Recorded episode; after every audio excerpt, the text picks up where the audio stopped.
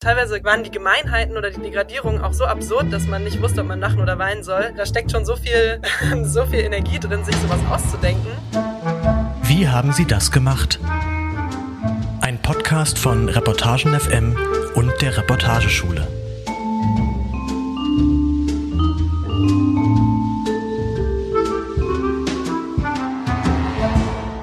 Hallo und herzlich willkommen zu einer neuen Ausgabe von Wie haben Sie das gemacht? Dem Podcast, den wir hier an der Reportageschule in Reutling gemeinsam mit Reportagen FM produzieren. Mein Name ist Charlotte Köhler und ich besuche den 16. Jahrgang der Reportageschule und ich freue mich, heute hier sein zu dürfen bei dem Podcast, bei dem wir über die Geschichten hinter der Geschichte sprechen. Ich darf heute nämlich Pascal Müller und Eva Hoffmann begrüßen, wenn auch nur virtuell. Hallo ihr Hallo. zwei. Hallo. Wie geht's euch? Och, ganz gut eigentlich. Ist gut, endlich Sommer. Viel in der Sonne rumgelegen heute. Äh, ich möchte heute mit euch über die Titelgeschichte sprechen, die ihr im Medium-Magazin veröffentlicht habt. Die trägt ja den Titel Vorsicht toxisch. Ihr habt untersucht, wie es um die Führungskultur in der Medienlandschaft in Deutschland steht. Was ist dabei rausgekommen? Wow, also das ist eine große Frage für, für den Anfang, das so zusammenzufassen. Wir können ja vielleicht mal am äh, Beginn der Recherche starten. Und zwar ähm, Ausgangspunkt war, dass Alexander Graf vom Medienmagazin ähm, Pascal und dann später auch mich angesprochen hat, ähm, rund um den äh, Fall Julian Reichelt bei der Bild, wo es ja um toxisches Führungsklima ging und äh, dann in der Branche ein großer Aufschrei kursierte, aber gleichzeitig auch so der Beigeschmack von, hm, vielleicht ist es ähm, abseits des Boulevards äh, auch ein Thema. Und äh, da haben wir angefangen zu recherchieren und da anzusetzen, weil uns interessiert hat, äh, wie das Arbeitsklima in anderen Redaktionen ist, äh, aufgrund unserer eigenen Erfahrungen und auch von dem, was wir so von anderen Leuten hören, ähm, ist es damit nämlich gar nicht so weit her. Genau, und ich glaube, das Interessante daran ist erstmal, dass man sich in einer Doppelrolle befindet, der der Beobachterin oder der ähm, Rechercheurin und eben auch Teil dieser Branche ist und natürlich auch Sachen weiß, wenn man Teil dieser Branche ist. Also das finde ich so ein ganz interessantes Spannungsverhältnis auch. Und was wir dann gemacht haben, ähm, ist sowohl Hinweisen nachzugehen, die wir schon hatten oder die schon älter waren oder die uns bekannt waren, ähm, als auch nochmal ganz neu eine Umfrage zu starten und zu verteilen und ähm, eben auch anonymisierte Erfahrungen einzusammeln und an Leute heranzutreten, die eventuell ähm, ja, sich noch nicht geäußert haben. Und da haben wir einen sehr großen Rücklauf bekommen. Das waren rund 190 Personen, die sich zurückgemeldet haben. Ähm, natürlich ist es so, dass sich erstmal Leute zurückmelden. Ähm, also es ist ein bisschen verzerrt auf solche Umfragen. Ähm, also äh, schreiben meistens Leute zurück, die auch negative Erfahrungen gemacht haben. Trotzdem, glaube ich, kann man feststellen, ähm, dass sich sehr viele Leute mit negativen Erfahrungen auch gemeldet haben ähm, in ganz unterschiedlichen Redaktionen. Das heißt, was wir durch diese Umfrage in Erfahrung gebracht haben, war erstmal, okay, es gibt auch außerhalb des Boulevard offenbar ähm, Schwierigkeiten, es gibt Vorwürfe ganz unterschiedlichster Art, ähm, es gibt auch Probleme, ähm, besonders im Bereich der Ausbildung und jungen Journalistinnen. Ähm, genau, und so Volontärinnen sind besonders betroffen, sowohl von ähm, Machtmissbrauch als auch von ähm, Sexismus, das ist uns immer wieder geschildert worden, und auch rassistische ähm, ja, Beleidigungen ähm, sind uns geschildert worden im, im, im Laufe der Recherche. Ihr habt diese Umfrage ja auch in den sozialen Medien dann verbreitet und äh, wie ihr schon angesprochen habt, ihr habt ja Antworten bekommen aus Journalisten, Schulen, aus Unis, äh, aus TV-Sendern, aus großen überregionalen Zeitungen und aber auch Erfahrungen aus Lokalredaktionen. Also würdet ihr sagen, dass das Problem wirklich eins ist, was in der gesamten journalistischen Branche herrscht? Auf jeden Fall. Also uns ist aufgefallen, dass äh, das durch alle Medienformate als auch ähm, Ebenen oder Größen von Sendern geht, wobei schon auffällig war, dass dort, wo die Hierarchien am steilsten sind oder wo einfach das Machtgefälle größer ist, also in großen Sendern und so weiter, dass es eben auch nur ein Ausschnitt der Gesellschaft ist und die Branche dann nicht äh, frei von Sexismus oder äh, sexualisierter Gewalt und Übergriffen sein kann. Das wäre ziemlich absurd, wenn, wenn Journalistinnen irgendwie Wundermenschen wären, bei denen sowas nicht passiert.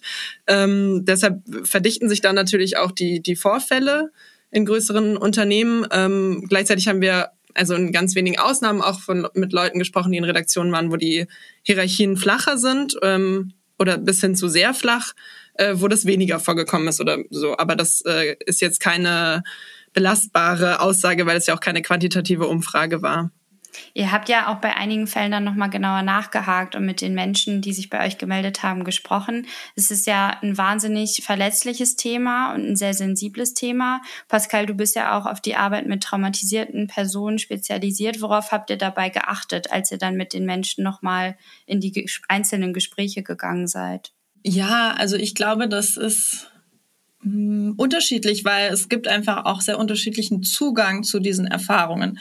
Also was man merkt, ist, dass man teilweise mit Menschen spricht, die das sehr gut sortiert und weggeordnet haben und die da sehr ja auch distanziert und reflektiert drüber sprechen. Und dann gibt es eben andere Leute, ähm, die anders darauf reagieren, ähm, vielleicht auch emotional sind während dem Gespräch. Und ich glaube, insgesamt ist es immer gut, ähm, sich da genug Zeit zu nehmen. Ähm, ich fand es auch sehr hilfreich, dass ich das mit Eva zusammen machen konnte, weil Eva auch äh, super viel Erfahrung eigentlich hat, mit Menschen zu reden, die auch über, über Schwieriges sprechen und dass man das gemeinsam reflektieren kann auch nochmal und dann aber eben auch ähm, Personen nicht, nicht zu drängen. Äh, also da gibt es ja irgendwie ganz, ganz viele Sachen, den Personen Kontrolle zu geben über das Gespräch, worüber wollen sie reden. Ähm, was ähm, ist so der Rahmen, dass man zum Beispiel auch nicht irgendwie drei Stunden am Stück redet, sondern dann sagt, okay, wir reden jetzt erstmal eine halbe Stunde, dann kannst du dich nochmal orientieren, schauen, ob das gut für dich ist.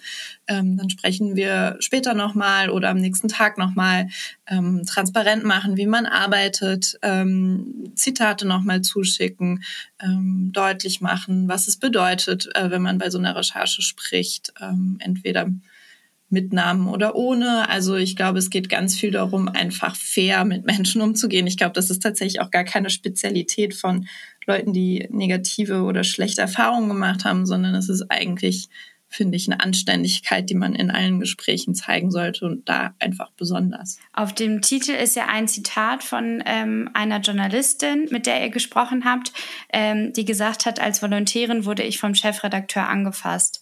Ähm, ihr habt ja ganz viel Unterschiedliches geschildert und in eurer Recherche auch rausgefunden. Also teilweise sind, ist, es dann, ist das dann der Sprachgebrauch, der respektlos und diskriminierend ist und teilweise geht es aber auch auf tätliche Übergriffe über. Ähm, was habt ihr für Resonanzen bekommen auf diese Veröffentlichung im Medienmagazin hin? Haben sich Menschen bei euch gemeldet?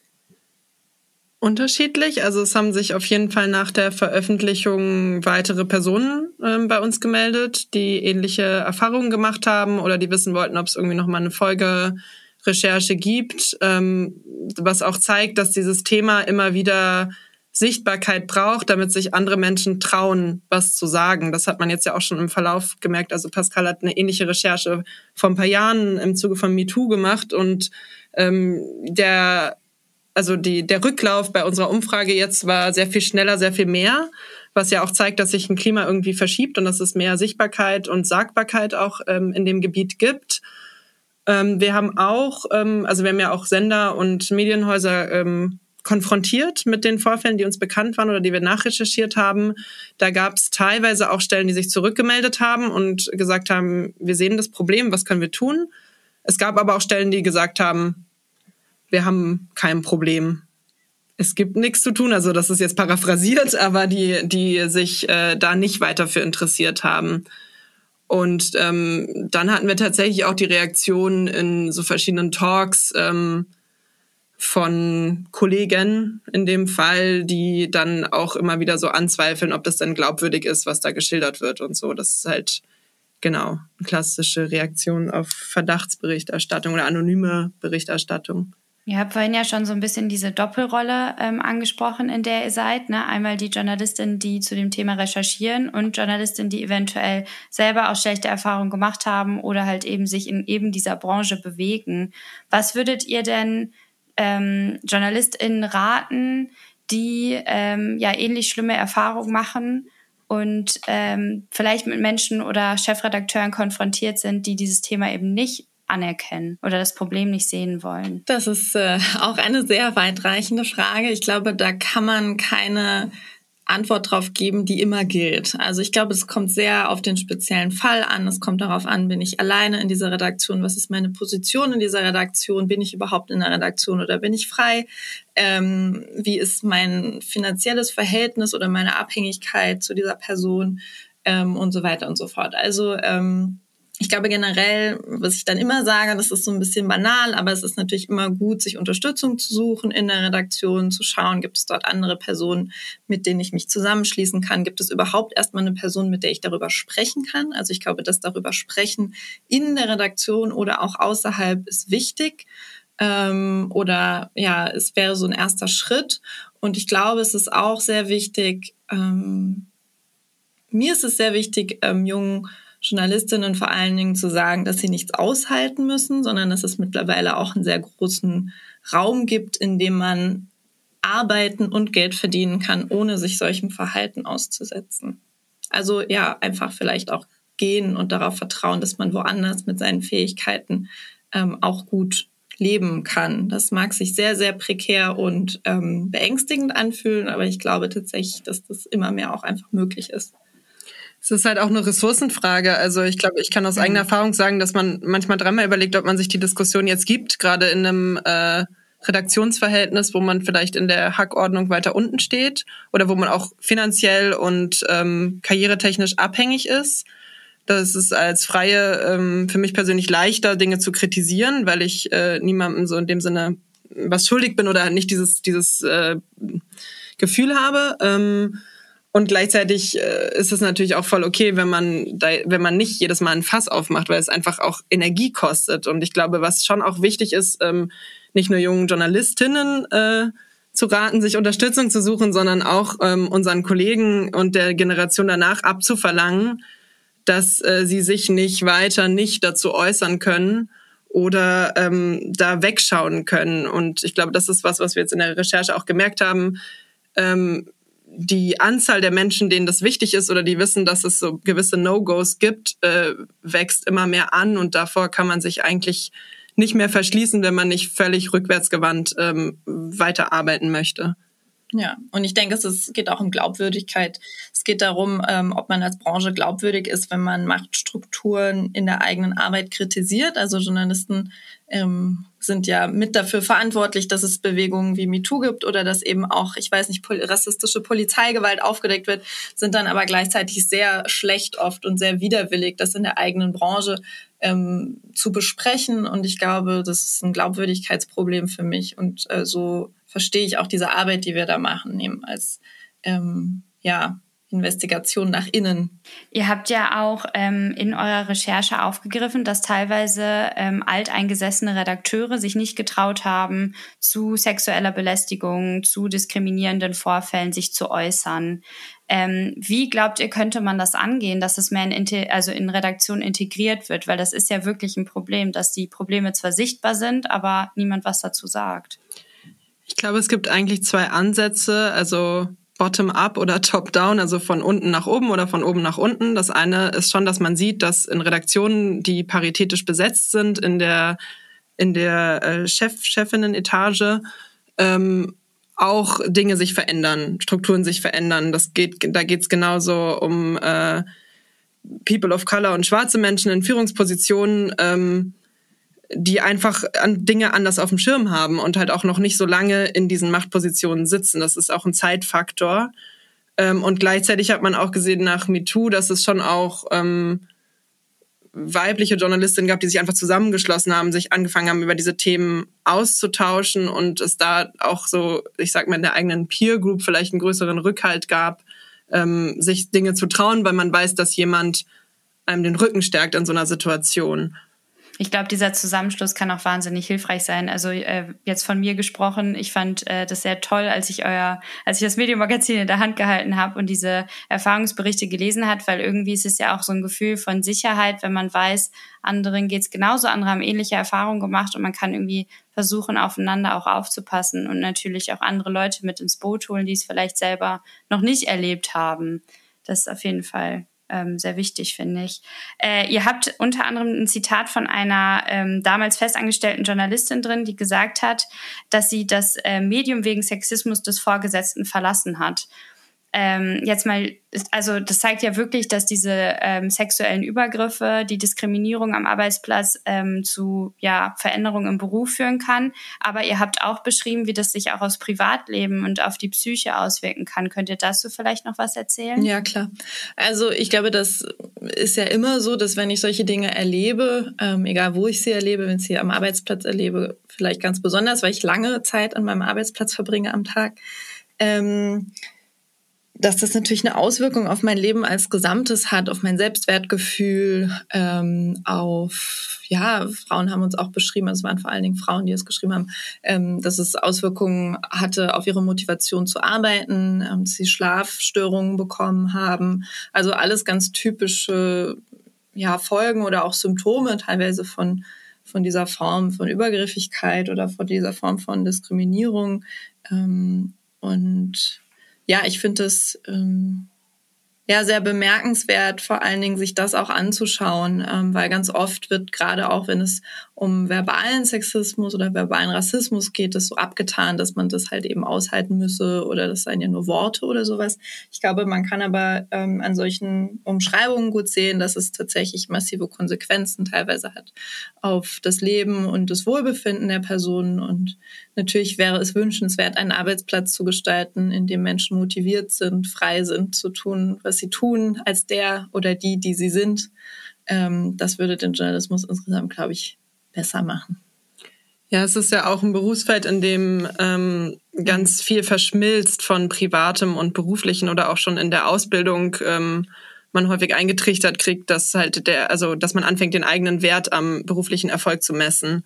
Und ähm, wenn man dann, egal von welcher Form von Diskriminierung ähm, betroffen ist, äh, dann wirkt sich das ja auch noch mal viel stärker auf das Privatleben auch aus, wenn man das da ohnehin schon erlebt und es dann noch mal im Beruf so weitergeht, ähm, dass man einfach gegen viel mehr Wände rennt. Und ich glaube, dass da gibt es einfach da ganz klassische Erschöpfungserscheinungen irgendwann, ähm, wo man nicht mehr kann umso besser wäre es ja, wenn man irgendwie ein Umfeld schafft, in dem das, ähm, dem, in dem es Anlaufstellen gibt. Ihr habt das ja auch beschrieben, dass eben eben diese Anlaufstellen, die es teilweise in Redaktionen schon, die schon vorhanden sind, dann leider nicht zu dem Ziel geführt haben. Könnt ihr das erklären, wie es trotz einem Betriebsrat dann zu solchen Vorfällen kommen kann immer weiter?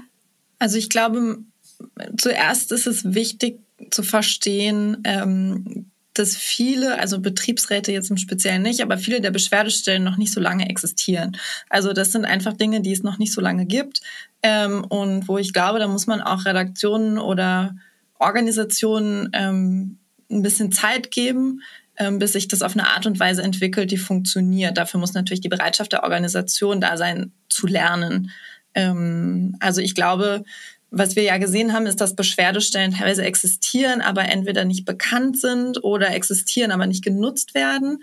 Ähm, ich glaube, da ist die Frage an die Organisation oder an die Institution oder was auch immer, ähm, warum ist es so? Das ist eine Frage, die wir nicht beantworten können, weil wir natürlich nicht Teil dieser Organisation sind. Das sind Organisationsentwicklungsfragen, die jede Redaktion mit sich selbst ausmachen muss und wo es einen Prozess geben muss, sich zu fragen, warum wird es nicht genutzt, warum gibt es da kein Vertrauen. Ich glaube speziell der Betriebsrat ist ja ein, ein Ort, der auch von Kollegen und Kolleginnen im eigenen Unternehmen bevölkert wird, sag ich mal. Da können also tatsächlich auch einfach Menschen drin sitzen, ähm, die vielleicht auch ja so verwoben sind in dieser Organisation, dass sie nicht als unabhängig wahrgenommen werden. Das heißt, ähm, grundsätzlich ist es natürlich von Vorteil, wenn ich dieses Gremium, an das ich mich wenden kann mit meinen Beschwerden, als unabhängig wahrnehme und das nicht vielleicht der beste Freund ist von dem Kollegen, der mir gerade Probleme gemacht hat oder vielleicht auch einfach der Kollege, der mir Probleme gemacht hat. Ähm, genauso ist es mit Vorgesetzten. Also Vorgesetzte sind einfach dadurch, dass es ein ähm, großes Machtgefälle oft gibt, vor allen Dingen für Personen in Ausbildung, kein Ort, an den man sich vertrauensvoll wendet. Ähm, vor allen Dingen nicht, wenn die Vorfälle, ich sag mal, sehr niedrigschwellig sind. Ähm, und ich glaube, es ist da wichtig, ähm, das sage ich gar nicht in meiner persönlichen Meinung, sondern das ist auch einfach so ich sag mal, Forschungsgegenstand, dass es wichtig ist, dass Beschwerdestellen unabhängig sind ähm, und dass sie auch als unabhängig wahrgenommen werden und dann werden sie auch genutzt. Was ihr ja auch angesprochen habt, ist das Thema Sprache. Also welche Worte gewählt werden und wie die sich auswirken können. Wir arbeiten ja in einem Beruf, wo die Wortwahl total wichtig ist und wo wir viel über Sprache reden und nachdenken. Und ähm, die Betroffenen, die sich bei euch gemeldet haben, das waren ja größtenteils weibliche Personen, haben gesagt, dass sie teilweise mit Mädels, Hase, Fräulein, Mäuschen oder Schätzchen angesprochen wurden. Und wenn sie zum Beispiel die Aufgaben erledigt haben, die sie erledigen sollten, dass das als brav betitelt wurde. Wie ähm, habt ihr das mitbekommen während eurer Recherche? Was macht diese Wortwahl mit den Menschen? Also ich glaube, man kann ähm, sagen, dass es viele wütend macht. Ganz, äh, also die Personen, äh, von denen ich das äh, direkt gehört habe, die waren auch einfach richtig wütend darüber. Ähm, es aber dann wenig Raum gibt, äh, in dem Kontext das direkt anzusprechen. Also die wenigsten ähm, haben dann irgendwie die Energie oder die Schlagfertigkeit, sofort was zurückzusagen. Und oft sind es dann auch so eingeschliffene, etablierte Sachen. Das ist ja dann so ein äh, degradierender Moment, in dem es nicht nur um die eins zu eins äh, Beziehung geht, äh, wo jemand mich jetzt irgendwie unangenehm angesprochen hat, sondern dann hört ja oft noch ein ganzes Großraumbüro mit. Und dann, ähm, und keiner sagt was. Und ich glaube, das mhm. ist die, die Schwelle oder die Ebene der Diskriminierung, die so weh tut, auch ähm, in diesem Moment äh, diese Rolle zugeschrieben zu kriegen und äh, wenig Spielraum zu haben, da rauszukommen. Ähm, es ist natürlich äh, degradierend und es drückt einfach auch ein, ein Machtverhältnis aus, in dem äh, Kolleginnen weniger zugetraut wird oder an, einfach anders umgegangen wird ähm, als mit männlichen Kollegen. Man kann ja immer ganz gut testen, ob etwas sexistisch ist, wenn man es irgendwie umdreht, jetzt in so einem binären Verhältnis, ob, ob das auch passieren würde, dass hier jemand reinkommt und ähm, verniedlichende Männernamen benutzt oder jemanden plötzlich mit, ähm, was weiß ich, ich mag jetzt keinen Namen irgendwie schlecht machen, aber mit einem lächerlichen äh, Männernamen anspricht, so wie es uns halt eine Kollegin geschildert hat. Wird halt nicht passieren. Vermutlich. In Einzelfällen sicher. Es gibt mhm. nichts, was es nicht gibt, aber teilweise ähm, waren die Gemeinheiten oder die Degradierungen auch so absurd, dass man nicht wusste, ob man lachen oder weinen soll.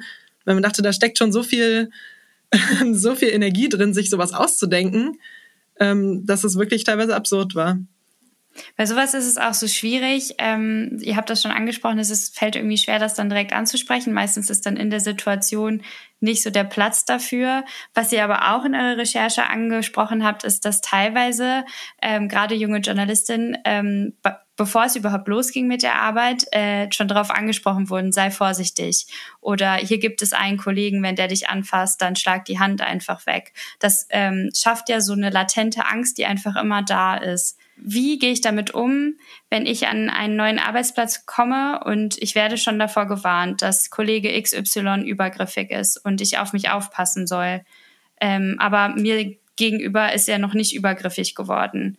Wie damit umgehen? Schwierig. Das ist super schwierig. Ja. Ich glaube, bei mir, also meine persönliche Strategie war, ich habe mich in solche Kontexte nicht begeben. Und im Nachhinein hat mich mein Gefühl da selten getäuscht. Also ich hatte einmal die Situation, dass ich ähm, zu einer Veranstaltung nicht hingegangen bin, wo ich wusste, da kommt jemand, der ist verschrien dafür, dass er irgendwie Frauen belästigt und dann bin ich da nicht hingegangen. Und im Nachhinein haben mir die Frauen erzählt, ja, der hat uns belästigt und da hat mich mein, also da, da hatte ich so einen Instinkt irgendwie, dass, dass ich mir das nicht geben will.